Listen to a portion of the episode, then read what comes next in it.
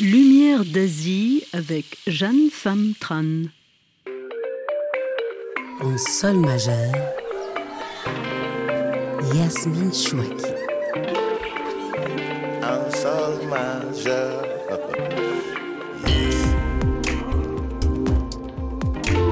L'eau ne coule jamais que là où se lézarde la terre. C'est ce que dit son auteur préféré, Xavier Graal. Peut-être et sans doute que l'inconnu dévore aussi notre invité, Jeanne Famtran, qui a l'art des citations. Les fidèles se souviennent que notre route en sol majeur a déjà croisé ce regard incisif d'une beauté toute eurasienne. Bonjour Jeanne. Bonjour Yasmine Chouaki. Croisé autour d'un porc au caramel, fait en l'honneur d'une grand-mère chinoise délicieusement centenaire pour un spécial esprit de famille. C'était en 2019. Jeanne, l'éditrice parisienne, courait partout, toujours un manuscrit sous le bras.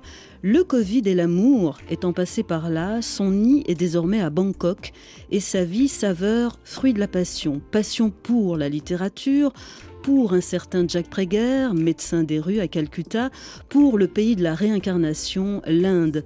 Tout ça au moment où la grande faucheuse toquait à la porte maternelle. L'écriture de Jeune Femme Tram n'avait plus le choix. Il fallait s'exécuter de rage et de lumière. C'est le titre de son premier roman paru au Mercure de France.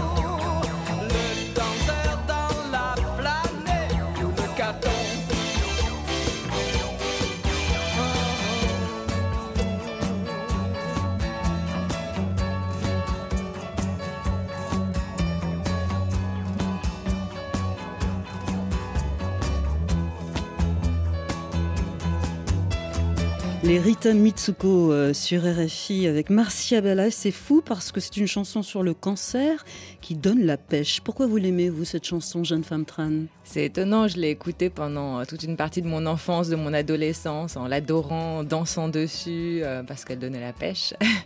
Et j'ai pris conscience du sens des paroles plus tard, notamment quand ma mère est tombée malade, et là, elle a pris un sens très émouvant, Hmm. en plus. oui.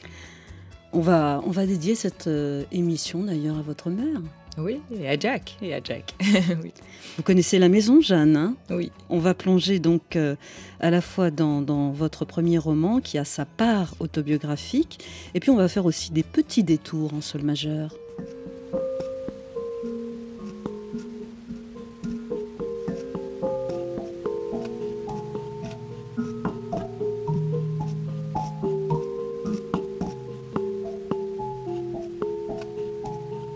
Comment faites-vous découvrir à vos amis vos origines? C'est une bonne question. mes amis connaissent quand même euh, mes origines paternelles. euh, C'est surtout celles-ci qui sont mystérieuses, on va dire, puisque euh, mon père vient d'Asie. Mes grands-parents paternels sont nés en Chine, dans le sud de la Chine. Et c'est vrai que j'ai moi-même longtemps cherché, notamment dans les livres, des moyens d'identification, on va dire. Euh, je me suis un peu trompée parfois. J'ai confondu parfois même l'Amérique du Sud et l'Asie. Enfin voilà, quand on est enfant, on a les représentations qu'on peut. Et c'est de toutes ces déambulations euh, en quête d'identité euh, que finalement j'ai fini par partir à 16 ans pour la première fois en Chine pour voir. En tout cas, l'Asie se lit sur votre visage, euh, jeune femme Tran, mais comme souvent dans nos histoires intimes, celles qui sont prises dans la grande, grande histoire, les archives, les témoignages familiaux euh, manquent. Qu'est-ce que vous savez de cette histoire véritablement? Euh, je sais euh, ce que m'en a dit ma grand-mère chinoise qui vient de nous quitter à Mhm. l'âge de 104 ans et que vous aviez rencontré Absolument. Yasmine il y a quelques années. Et je sais, voilà, le peu qu'elle m'a transmis, c'est beaucoup euh, par le goût, parce que c'est une cuisinière absolument extraordinaire. Par la voix, c'est par la douceur qu'elle transmettait. Et puis, euh, les récits qu'elle a fait de elle, son enfance en Chine, les débuts de sa vie adulte au Vietnam, puisqu'elle a vraiment vécu dans les deux pays euh, des temps vraiment longs, sont extrêmement douloureux quand même. Ils sont teintés de guerre, de beaucoup de morts, d'extrême violence, de pertes. C'est à peu près rien en fait pour me donner envie d'y aller. Et malgré ça, malgré ça, j'ai voulu aller voir par moi-même. Oui, pareil, vous êtes euh, partie, vous avez tenté de vivre en, en Chine comme une communiste chinoise. Oui, quand j'avais 16 ans. Alors déjà, j'avais absolument voulu apprendre le chinois par moi-même. Donc euh, j'avais appris le chinois toute seule par le CNED, le CNED, en seconde langue, au collège, au lycée, euh, jusqu'au bac. Et euh, c'est ma première euh, introduction euh, en Chine, c'est à 16 ans pour un été en fait où j'ai passé deux mois là-bas. Et en effet, j'ai après voulu y vivre. J'y ai vécu pendant quatre ans. Alors comment ça s'est passé? Euh, je voulais être plus communiste que les communistes, je voulais être plus chinoise que les Chinois. Euh, et puis après, j'ai un peu déchanté. Enfin, après, c'est, je, je me suis un peu calmée, mais je pense qu'il y a euh, souvent un souci comme ça de conversion, entre guillemets. Et concrètement, ça s'exprimait comment Être plus communiste que les communistes, plus chinoise que les Chinois? Concrètement, c'est euh, vivre euh, avec eux, pas du tout dans les quartiers où il y aurait des expatriés, etc. C'est au quotidien, en fait. C'est aller faire les- son marché sur le marché chinois et pas dans les espèces de supermarchés pour occidentaux qui existent aussi à Pékin. Alors vous et moi, effectivement, on s'est rencontrés hein, autour de, cette histoire, finalement, pour un esprit de famille en, en 2019. Et votre chère grand-mère, euh, Ama, que j'ai vraiment beaucoup aimée, nous avait adorablement ouvert sa porte et sa tablée avec euh, tapaos. Votre Tapao. Plat, Mm. tapao, votre, Mm. votre plat préféré. Oui. Et puis porc au caramel, Mm. euh, Laura Pinto euh, et moi-même, on s'en souvient. Euh, ça avait été préparé adorablement par vos sœurs. Et, et j'ai donc assisté à ce tête-à-tête magnifique entre elles, grand-mère euh, centenaire, donc Mm. euh, venue de Chine, et vous, jeune éditrice parisienne. Vous lui faites raconter euh, dans ce court extrait qu'on va écouter euh, son histoire. Il y a des mots-clés comme ça qui traversent votre conversation. euh, Mao, rizière, euh, esclave, Vietnam. Ama, quand est-ce que tu es partie au Vietnam? Moi, Oui. moi parti au Vietnam à 16 ans. 16 ans. Et Ama, t'es allée en train là-bas? À, à bateau, En bateau? Oui. De Canton? Jusqu'à Saigon bateau. Hong Kong, à Hong Kong, à Vietnam. C'était très différent le Vietnam de la Chine? Gagner la vie plus, plus facile qu'en Chine. C'est plus facile de gagner sa vie qu'en Chine? Ouais. En Chine, toujours pauvre. En Chine, les pauvres, riz. ils sont toujours pauvres et les riches, ils sont toujours riches. Voilà. Ama, au Vietnam, quand tu es arrivé au Vietnam, tu m'as dit que tu travaillais pour la tante et que tu étais son esclave. Ils avaient une épicerie et toi, tu vendais avec eux le riz, le gnoc man. Le riz, ouais, il y a des boutiques comme ici. Le riz, le bois, le savon, tout, tout, tout, le sel, le bois, il y a tout. Il y avait de l'encens pour le Bouddha. Ah, Bouddha, il y a Bouddha pour le Bouddha. Devant la porte, Vietnam, là. Ah, Devant Ouais. la porte, il y a les Bouddhas. Et toi, tu étais bouddhiste? Tout le bouddhiste là-bas, Vietnam, il n'y a pas beaucoup de catholiques. Oui, mais toi, tu crois en quoi? Ah, quoi, le Bouddha? Et avant, tu croyais au Bouddha. Ouais. Et maintenant? Ah, mais non, chrétien catholique, là. Maintenant, tu es catholique. L'église, là, c'est pas croyant. voilà. Maintenant, tu crois en rien? Tu crois en toi? Crois moi, C'est bien Hein? Crois, c'est pas méchant. Hein? Ah, là, non, non, Tu bon veux pas non, voler quelqu'un et tu crois en toi. C'est une bonne philosophie. Ouais. Et après, Crois ah, au bon Dieu quand même. hein. tu crois quand même au bon Dieu.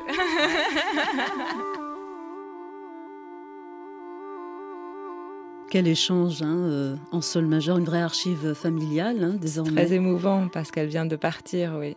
Donc entre vous, jeune femme Tran et, et, et Ama, ce qui est fou, c'est euh, ce tricotage, je trouve, de langue et de récits entre vous qui se fait à cheval entre plusieurs mondes. Oui. Euh, alors si je peux retracer un tout petit peu le parcours de ma grand-mère qu'on appelle Ama, qui veut dire aussi bien maman que grand-mère en fait, en chinois, en cantonais, euh, même euh, je pense un peu en vietnamien aussi. Elle est née donc en Chine, dans le sud de la Chine, dans les rizières à Canton. Elle est née en 1918.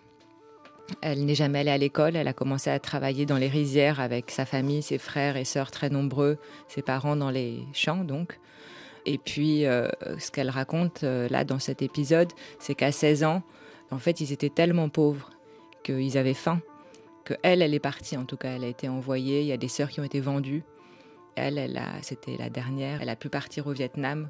Ou au Vietnam, euh, à cette époque, en tout cas, il y avait euh, la possibilité euh, de faire autre chose que paysan et de gagner un tout petit peu plus d'argent, en tout cas de vivre un tout petit peu plus confortablement. Et en l'occurrence, pour elle, ça a été chez une tante. Alors, on appelle tante Oui. en Asie euh, toutes les dames hein, qui gravitent dans le village. C'est un terme générique un peu large, mais qui avait une petite échoppe dans laquelle ma grand-mère a vendu euh, des épices, des condiments, euh, de l'encens. Et comment est-ce qu'elle se retrouve un beau jour au service du dernier empereur de- du Vietnam, Bao Dai? et donc, elle euh, fait plein de petits métiers de rue. Elle a même euh, fait euh, ce qu'on voit quand on se promène en Asie, hein, ces petites euh, dames ou ces, messieurs qui ont un wok dans la rue et qui ont trois tabourets et puis on peut manger comme ça dans la rue. Elle a fait ce genre de choses. Elle est rentrée au service de plusieurs familles françaises notamment. Et un jour, il y a un médecin chez qui elle était bonne à tout faire et nourrice qui a senti que Ho Chi Minh commençait à prendre le pouvoir et a décidé, lui, euh, de quitter le pays. Et il a recommandé ma grand-mère, donc il lui a confié une lettre avec une adresse euh, pour la recommander à un de ses amis. Et cet ami en question, c'était l'empereur Bao Dai, dont il était probablement le médecin. Ma grand-mère s'est retrouvée devant les grilles d'un palais et a été embauchée sur le champ comme nourrice des enfants de l'empereur, euh, qui est devenu, euh, elle ne le savait pas à ce moment-là, le dernier empereur du Vietnam. Et il est venu en France parce que euh, c'était l'époque de l'Indochine, il avait de très bonnes relations avec la France. il est arrivé à Cannes, dans le sud de la France, et parmi les bagages, avec les enfants, il y avait des domestiques, et il y avait ma grand-mère, la nourrice, et mon grand-père, le cuisinier de l'empereur. Alors pour dire que euh, dans ce court extrait qu'on vient de- d'écouter pour en sol majeur, il y avait euh, cette histoire de langue entre vous. J'étais fascinée parce que vous compreniez finalement euh, le cantonais qui, qui est... qui- Alors oui, vous avez l'air de, d'être- non, de je le- douter. je, le- je comprends ma grand-mère.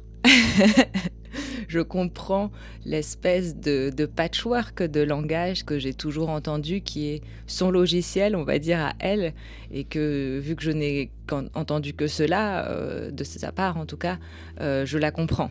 Euh, c'est un mélange en effet de cantonais, et encore, je pense que c'est en réalité un sous-dialecte du cantonais qu'elle parle, et de vietnamien qu'elle a appris toute seule en arrivant donc au Vietnam et de français, mais des bribes de français qu'elle a appris aussi euh, par elle-même sans jamais apprendre aucune langue véritablement puisqu'elle n'est jamais allée à l'école de sa vie. Elle ne sait pas écrire et pas lire. Alors est-ce qu'avoir ce, genre de récit euh, dans la famille, une grand-mère donc qui a vécu la Chine de Mao, euh, l'exil vers le Vietnam, la colonisation française d'abord, et puis un, empereur vietnamien en exil euh, auprès duquel on est, on est en service. Est-ce que ça a nourri un lien particulier chez vous pour la grande histoire?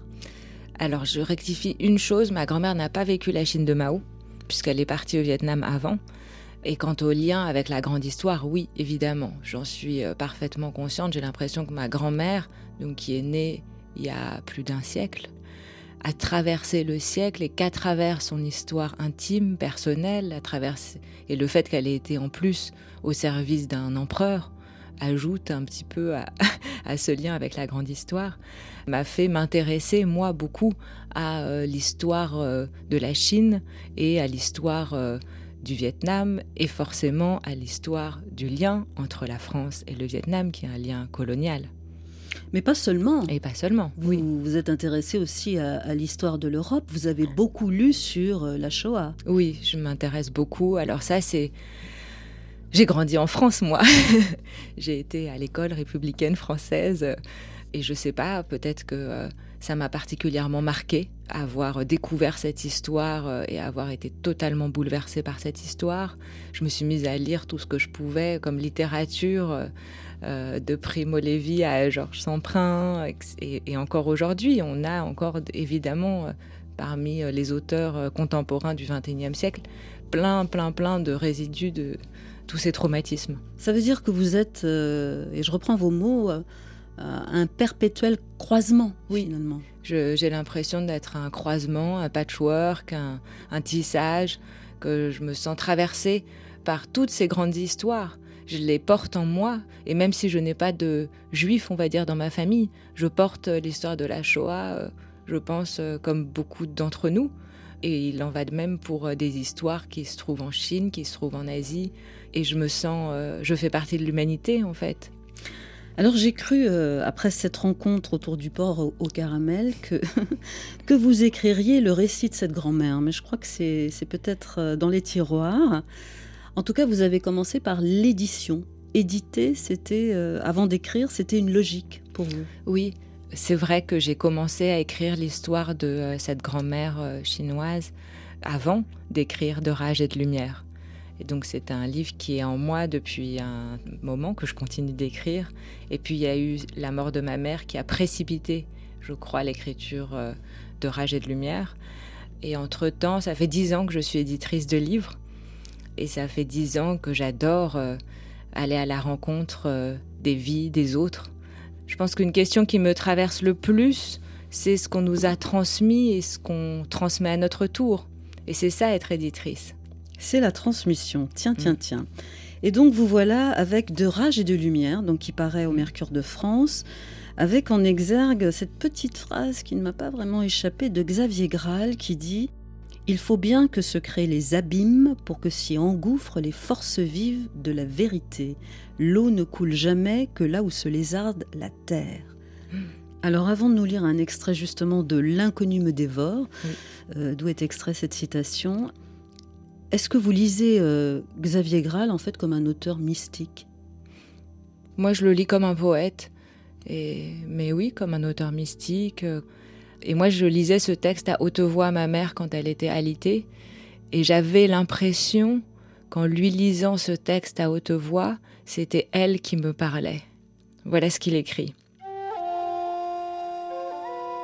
Mes divines, vous vivez dans une époque étrangement mesquine. On a remisé les questions fondamentales dans le placard. On a fait de la Lune un objet fabuleux. Mais c'est toute la création qui est fabuleuse et très probablement amoureuse. Tout aime, tout est habité par l'amour.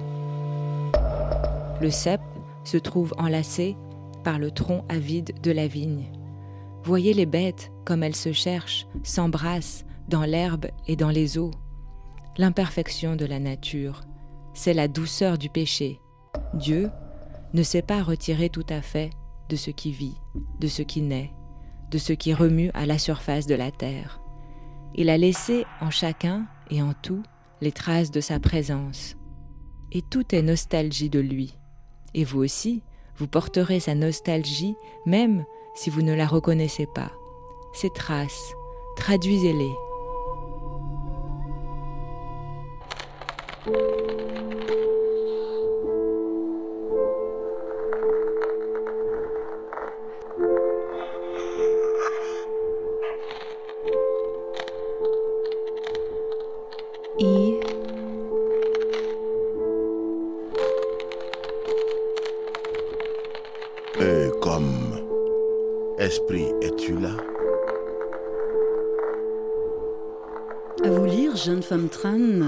que la fabrication d'un livre, c'est d'abord une matière qui vous échappe.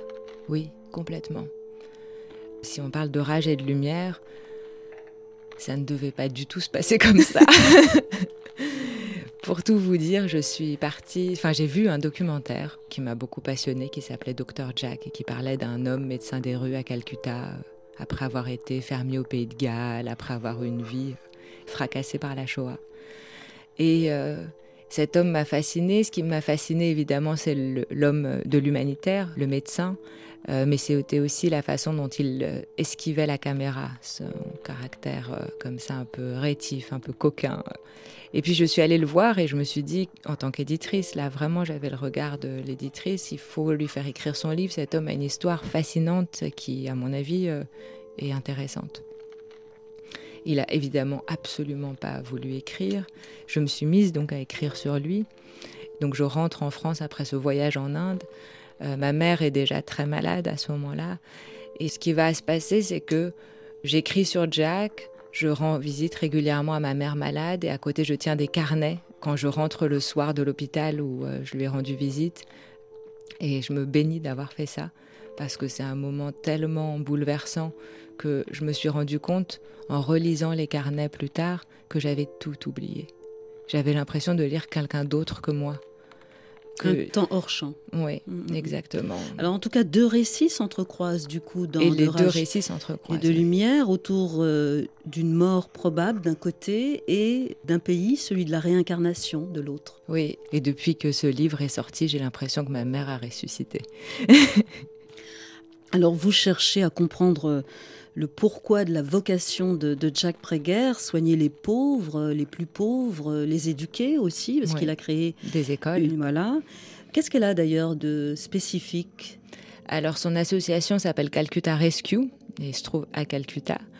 Euh, ce qu'elle a de spécifique, l'association, de façon générale, c'est qu'elle a une approche holistique, on va dire, Euh, c'est-à-dire entière, totale, globale, du soin, de la bienveillance. Jack est persuadé, il me l'a répété à plusieurs reprises, et il continue, je pense, de, le répéter, que euh, on ne fait pas que soigner un corps, on soigne une âme, on aide quelqu'un à trouver du travail, on éduque ses enfants. Tout ça va ensemble, en fait. Pour autant, sa démarche n'est pas celle d'une mère Teresa.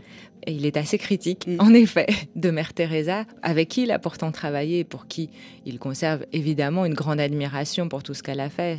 Enfin, il a plusieurs points de critique. Euh, C'est, euh, je crois, l'approche très religieuse de Mère Teresa avec laquelle il est en désaccord, puisque lui euh, dissocie complètement le soin de, de la religion. Il soigne absolument n'importe qui, quelle que soit sa croyance. Et l'autre chose qui l'énerve un petit peu, c'est la façon dont Mère Teresa pense que la souffrance euh, rappelle celle du Christ. La souffrance est belle. Et pour Jack, la souffrance n'est jamais belle. Il vous raconte comment euh, il a entendu, rencontré le Saint-Esprit. Oui, alors ça c'est vraiment extraordinaire. Parce que Jack était donc euh, fermier au pays de Galles. Euh, je suis allée dans sa ferme, c'est un endroit fascinant, battu par les vents sur la falaise, c'est sublime comme endroit et en même temps très hostile.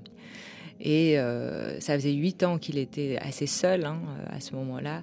Et puis il a eu vraiment une révélation, c'est-à-dire qu'il a entendu le, le Saint-Esprit, euh, ce qu'il appelle le Holy Spirit, lui ouvrir le crâne. Il a senti vraiment son crâne s'ouvrir comme une boîte.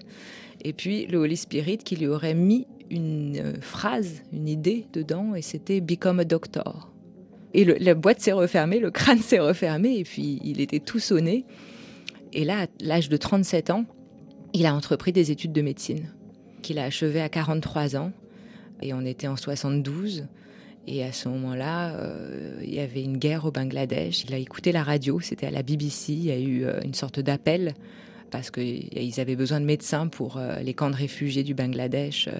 et il a décidé de partir au Bangladesh. Et c'est de ce premier départ, en fait, dont il n'est jamais rentré, que c'est déroulé son destin. Hum. Puis ensuite, il aura révélé un trafic d'enfants et il se fera expulser du Bangladesh et, il, se retrouve en, Inde. En tout cas, vous avez une conversation donc euh, de rage et de lumière euh, en témoigne sur plusieurs pages autour de ce qu'on appelle le Holy Spirit, le Saint-Esprit. Et donc, à un moment donné, vous lui demandez si finalement il n'a plus de doute. Réponse.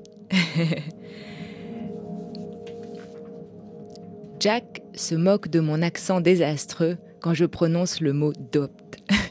bien sûr que ça m'arrive de douter. Je doute du bien fondé de ce que je fais. Quand tu es un blanc et que tu travailles dans l'humanitaire, dans un ancien pays colonisé, il vaut mieux douter un peu. Depuis que je suis ici, forcément, la compassion que j'ai pour les opprimés me conduit à détester bien souvent le système et les gens qui les oppriment, parfois la culture.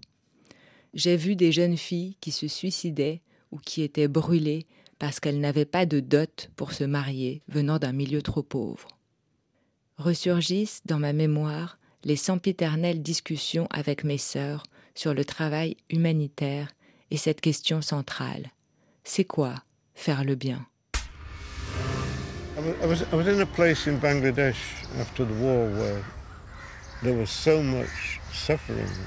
J'étais à un endroit au Bangladesh après la guerre où il y avait tant de souffrance. J'ai pensé alors, même si j'étais dans une société musulmane, qu'ils ne l'accepteraient pas. Que la réincarnation était la seule explication à ce qu'il se passait. Je comprends la base mystique de la réincarnation. Mais quand on meurt, notre âme, notre conscience, appelez ça comme vous voulez, redevient quelque chose de spirituel.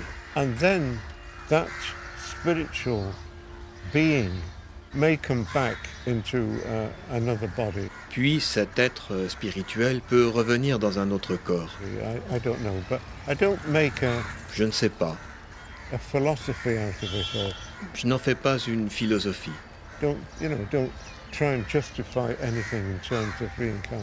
Je n'essaie pas de tout expliquer grâce à la réincarnation. Je crois en Dieu.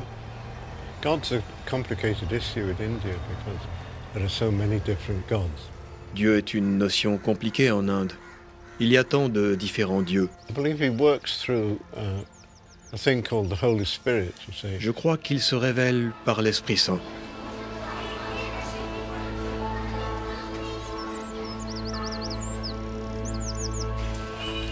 Extrait d'un documentaire intitulé Docteur Jack que vous m'avez confié pour votre ensol majeur, Jeanne Femme Tran. En cela, dans cette position euh, qu'il a, ce grincheux de Jack Prager, est-ce que ça a fait naître chez vous des, questions, voire des doutes?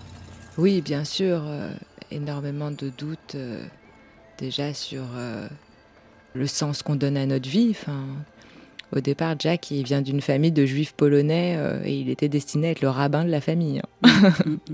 Donc il a fait un petit bout de chemin en étant d'abord fermier, puis médecin humanitaire en Inde. Et euh, oui, donc la, le premier doute, je dirais, c'est euh, mais qu'est-ce que je fais de ma vie, moi?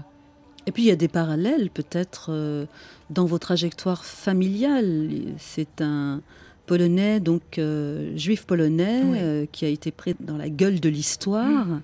Est-ce que vous avez trouvé des, dans son histoire des clés pour vous-même? Oui, c'est très curieux. Je pense que quand Jack me parle, des camps de réfugiés au Bangladesh, c'est comme s'il me parlait de la Shoah. Et que dans ces correspondances-là, euh, moi, je lis d'autres correspondances dans ma vie que j'ai pas du tout vécues, hein, mais qui sont ceux de mes grands-mères, qui ont vécu des guerres, chacune. Je pense qu'on porte, malgré nous, à l'intérieur de nous, ces mémoires euh, transgénérationnelles. Alors de façon consciente, quand vous commencez à prendre la plume, vous avez euh, le projet, pensez-vous, d'écrire la biographie finalement de, Jack Prager, ce médecin des rues de Calcutta? Mais là où il y a euh, de la tension, là où il y a du scénario, c'est qu'il résiste. Vous l'emmerdez, hein, pour le dire franchement, ça l'intéresse pas du tout. Il vous le fait savoir très très cash.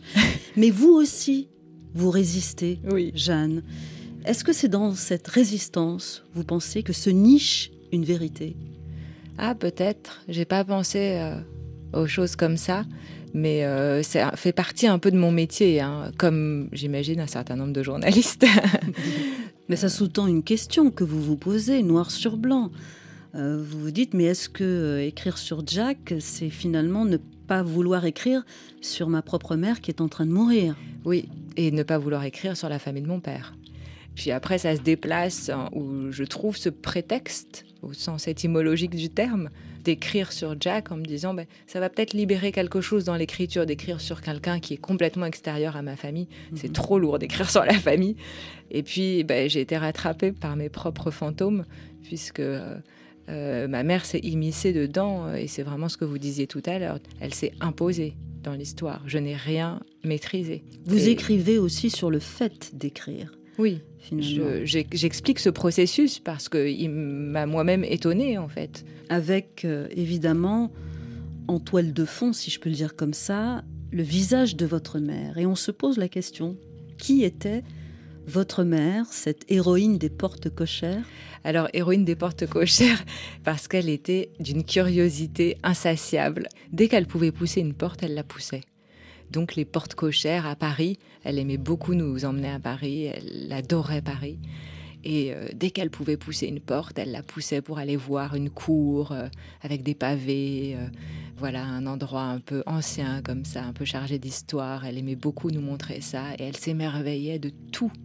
Quand on est d'abord éditrice comme vous, jeune femme Tran, J'imagine que c'est presque un obstacle quand on se met à prendre la plume, quand on passe son temps à valider ou à invalider euh, un texte avec mille et une références littéraires aussi en tête. Devant la page blanche, qu'est-ce que vous voulez et qu'est-ce que vous ne voulez pas?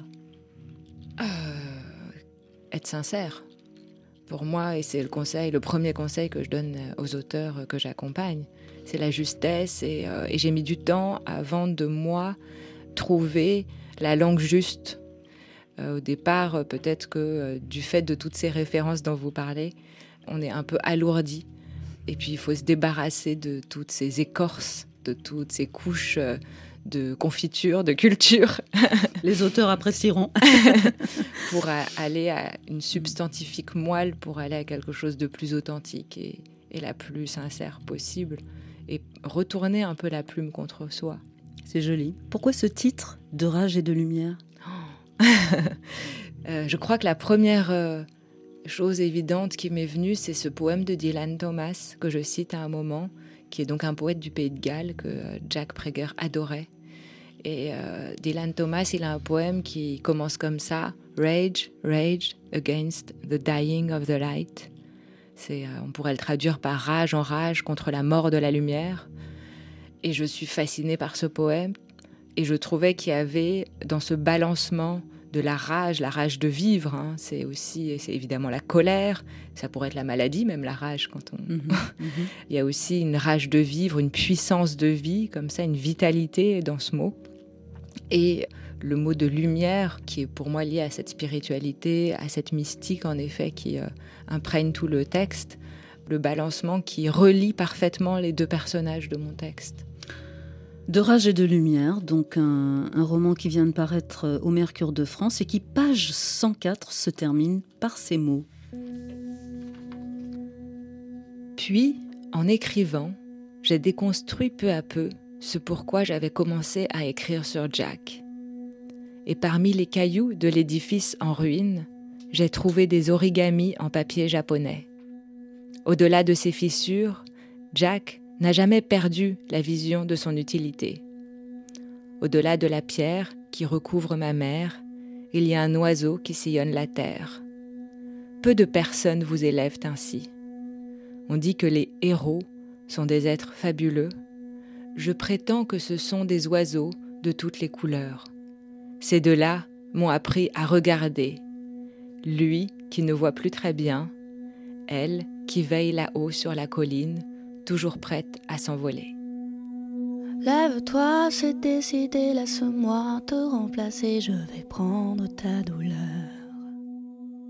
Doucement, sans faire de bruit, comme on réveille la pluie, je vais prendre ta douleur, prendre ta douleur, je vais prendre ta douleur.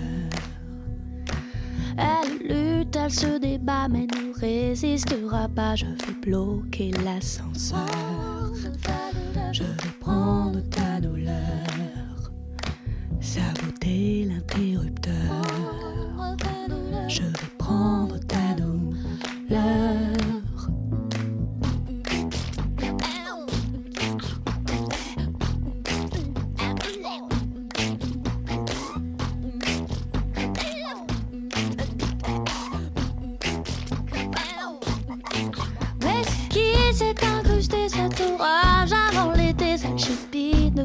Je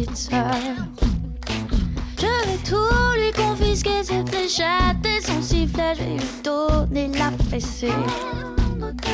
Je vais prendre ta douleur, la virer de la récré.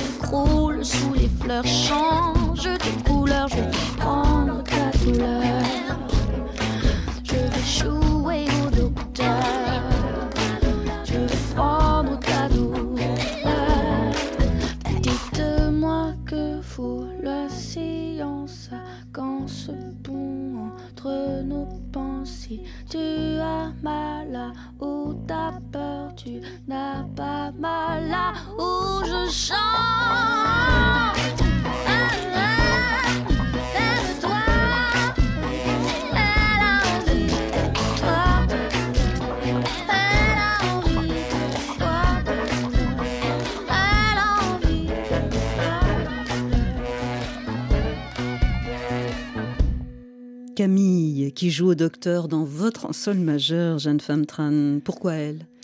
Parce que cette chanson, euh, je l'ai découverte. c'est une amie qui m'a emmenée euh, à la Cigale. à, Paris À Paris, oui. J'avais appris depuis quelques années que ma mère était comme ça très malade et, je me souviens que c'était une sorte de, choc comme ça d'entendre euh, cette musique qui parlait si bien de ce que je ressentais, de ce que je voulais prendre à ma mère. Je voulais vraiment lui prendre sa douleur c'est des, personnes tout à coup qui vous parlent et on a l'impression qu'ils vous parlent qu'à vous, que ça a été écrit pour vous. Elle s'endort parfois dans la jungle thaïlandaise, parfois pas loin des cours d'eau à Brignac et parfois sur les livres. Éditrice et romancière, c'est Jeanne Pham Tran.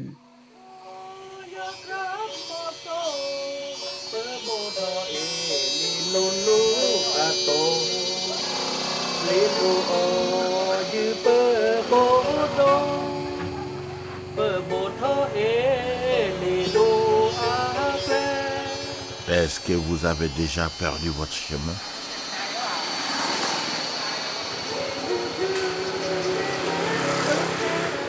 Oui, j'ai déjà perdu mon chemin et surtout j'adore perdre mon chemin. Il n'y a rien qui ne me plaît plus, enfin moi qui adore voyager, que d'arriver dans un pays et de ne pas avoir de carte, de n'avoir rien prévu et de me laisser euh, porter euh, juste par euh, mon intuition, de ne pas savoir où je vais. J'adore ça. Sur, quel chemin vous êtes en vivant en Thaïlande? Je prétends pas du tout connaître mon chemin, justement. Je suis sur un chemin d'amour, ça c'est sûr. Je pense que l'Asie me fait totalement vibrer, que j'aime énormément ce continent, de l'Inde à la Thaïlande, en passant par la Chine, le Vietnam et beaucoup de pays d'Asie du Sud-Est, que j'aime pour leur bruit chaotique de ville, ce mélange de bruit très humain aussi, il y a beaucoup de, langues qui s'entrechoquent, les, les bruits de la jungle, j'aime beaucoup. C'est quelque chose que j'ai découvert récemment, de dormir euh, dans la jungle et d'écouter et d'entendre que ça fait un bruit du tonnerre, que les arbres font du bruit. Même les palmes, il y a quelque chose que je trouve magnifique. Il y a près de l'endroit où je vis, euh, sur une île euh, dans la mer d'Andaman. Quel est son nom Kopayam. Il y a euh, un palmier de Chine. Et la nuit, quand c'est plus calme, on entend les palmes qui bruissent et elles font presque un bruit de baiser. C'est vraiment euh, sublime. C'est l'amour qui interprète. Est-ce que l'Asie reste en vous exotique, vous diriez? Euh, En partie, oui. L'exotisme, pour moi, c'est l'étonnement. Donc, euh, quand je vais dans un pays et que j'ai encore cette sensation de surprise, de moment où je me sens déboussolée, je trouve ça exotique. Donc oui, j'ai encore ce sentiment-là, quoique aujourd'hui, il faut bien avouer qu'il y a une grande mondialisation et que euh, sans doute que le monde est de moins en moins exotique. Alors cela dit, il y a des noms comme des arbres sur votre chemin. En 59, j'ai eu mon premier emploi stable au Centre de linguistique chinoise de l'École pratique des hautes études. François Cheng. J'ai commencé à traduire en chinois les grands poètes français. Ce qui vous a rendu célèbre à Taïwan et à Hong Kong Oui, c'est ça. Parce que la Chine était fermée à, à cette époque-là. Et puis, en 71, j'ai pu demander ma naturalisation. Donc, à ce moment-là, j'ai choisi mon prénom François pour signifier que je suis devenu français sans réserve aucune. Et puis, pour signifier aussi que je me mets dans l'ombre fraternelle ou protectrice de François d'Assise. Poète, calligraphe euh, et membre de l'Académie française, François Cheng, donc au micro de France Culture, que vous avez rencontré, euh, je crois, Jeanne Femme Tran. Mais ma vraie question, c'est qu'est-ce que vous avez rencontré à travers sa poésie? À travers sa poésie, son écriture, sa voix. J'ai rencontré euh, tout à coup cette possibilité d'un apaisement, d'un dialogue, dans mes tiraillements à moi, dans ma quête identitaire un petit peu, euh, pas douloureuse je dirais, mais en tout cas qui me taraudait quand même. Euh, mais alors dans, un parcours de le rencontrer. qui est l'inverse de vous, lui, il, est venu de Chine en Absolument. France. Et il a euh, cultivé et écrit dessus d'ailleurs cet art du dialogue entre l'Orient et l'Occident, entre la Chine et la France, euh, entre les langues françaises et chinoises. Et il m'a fait prendre conscience de cet extrême enrichissement, en fait, que c'était. Et c'est quelque chose qui est pas si évident dans ma famille, en tout cas, le dialogue. Votre mère, avant de mourir, Jeanne vous a demandé de faire attention à la beauté. Comment est-ce que vous le comprenez? Euh, C'est un des plus beaux messages qu'on puisse donner à quelqu'un. La beauté, c'est aussi, comme dirait François Chang, la bonté. Je pense qu'il y a une beauté de l'intérieur. Apprends à regarder aussi. Sois attentive aux autres. Prends le temps de cette profondeur. Merci, jeune femme tram, de cette belle visite en sol majeur. Et comme on dit euh, ici et là, je vous donne la route. Merci beaucoup, Yasmine Chouaki.